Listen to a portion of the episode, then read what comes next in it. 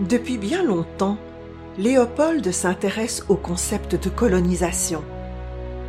À son époque, les grandes puissances telles la France, le Royaume-Uni et les Pays-Bas tiraient déjà parti de ce type de schéma économique.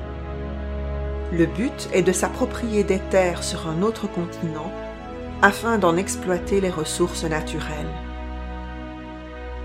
Léopold est de plus en plus titillé à l'idée de coloniser des contrées lointaines. Lors d'un voyage en Indonésie en 1865, il est captivé par le système d'exploitation des territoires occupés par les Hollandais. Ils appliquent le système de culture forcée. Derrière ce mot fort se cache une méthode bien peu respectueuse. L'État qui possède la colonie s'octroie le droit de fixer le prix des produits des plantations comme il l'entend, donc à son avantage. Personne ne se préoccupe des conditions de la main-d'œuvre, ce qui compte, c'est le rendement. Pour atteindre ces objectifs, les colonisateurs envoient sur place des fonctionnaires qui activent la production. Ils sont récompensés par de belles primes si les objectifs sont atteints, peu importe les méthodes utilisées. Léopold est convaincu qu'il détient là la clé donnant accès à la fortune du pays, mais aussi à la sienne. Il s'intéresse surtout à l'Afrique, qui offre encore de belles possibilités de développement. Le destin met sur sa route l'intrépide Henry Stanley, journaliste anglais qui revient d'un long périple en Afrique sur le fleuve Congo. Ce personnage sans scrupules dépourvu d'humanité, gagne la confiance de Léopold II. Stanley, qui travaille pour le journal Le Herald Tribune, vient d'accomplir un exploit qui fait de lui un héros dans son genre. Sa dernière mission, retrouver le missionnaire écossais David Livingstone disparu depuis de nombreuses années en Afrique, s'est couronnée de succès. Lors de cette aventure périlleuse, il a pris goût à l'exploration. Il organise une caravane de 350 hommes sur place pour se lancer dans l'exploration du bassin du fleuve Congo.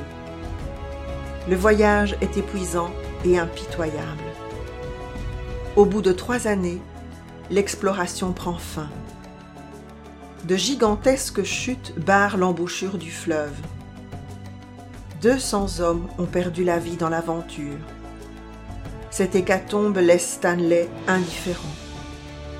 Il essaie de convaincre le gouvernement anglais d'occuper le bassin du Congo. Sa suggestion se heurte à un refus. L'opportunité est trop belle pour que Léopold ne s'en saisisse. Le roi convoque Stanley et se laisse emporter par les récits tumultueux que le journaliste relate avec beaucoup de talent. Léopold est séduit il ne retient de ses exploits que ce qui l'arrange. Le territoire convoité est vaste, riche et accessible.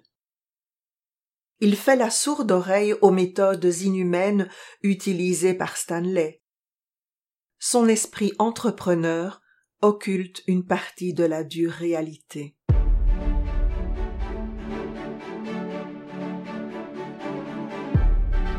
En 1876, une conférence géographique est organisée au Palais Royal de Bruxelles. Des personnalités internationales s'y retrouvent pour partager leur intérêt commun pour l'Afrique. La parole est donnée aux géographes et explorateurs reconnus.